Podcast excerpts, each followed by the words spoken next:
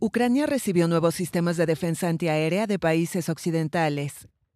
Así lo confirmó el lunes el presidente Volodymyr Zelensky en medio de bombardeos masivos de Rusia. También recibimos nuevos sistemas que fortalecen significativamente nuestra defensa aérea.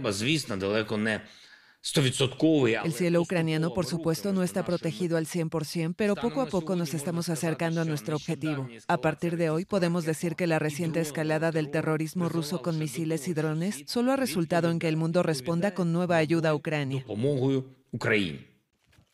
Según el Ministerio de Defensa, Kiev recibió sistemas antiaéreos NASAMS y ASPID proporcionados por Estados Unidos, España y Noruega. Para hacer frente a los bombardeos, Zelensky instó a los países occidentales a crear un escudo para proteger a las infraestructuras críticas en la mira de Moscú. Antes a Ucrania habían llegado el sistema alemán de última generación Iris-T y misiles tierra-aire francés Escrotal. El Reino Unido afirmó que había enviado misiles AMRAAM.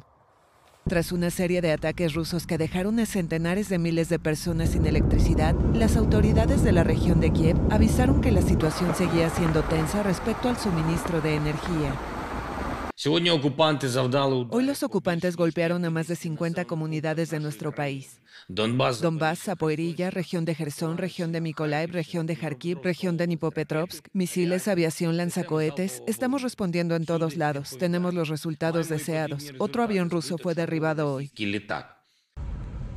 Según las autoridades ucranianas, Rusia ha destruido cerca de 40% de las infraestructuras energéticas del país desde principios de octubre. Los ataques dañaron la represa hidroeléctrica de Kajovka ocupada por las fuerzas rusas y que abastece a la anexionada Crimea.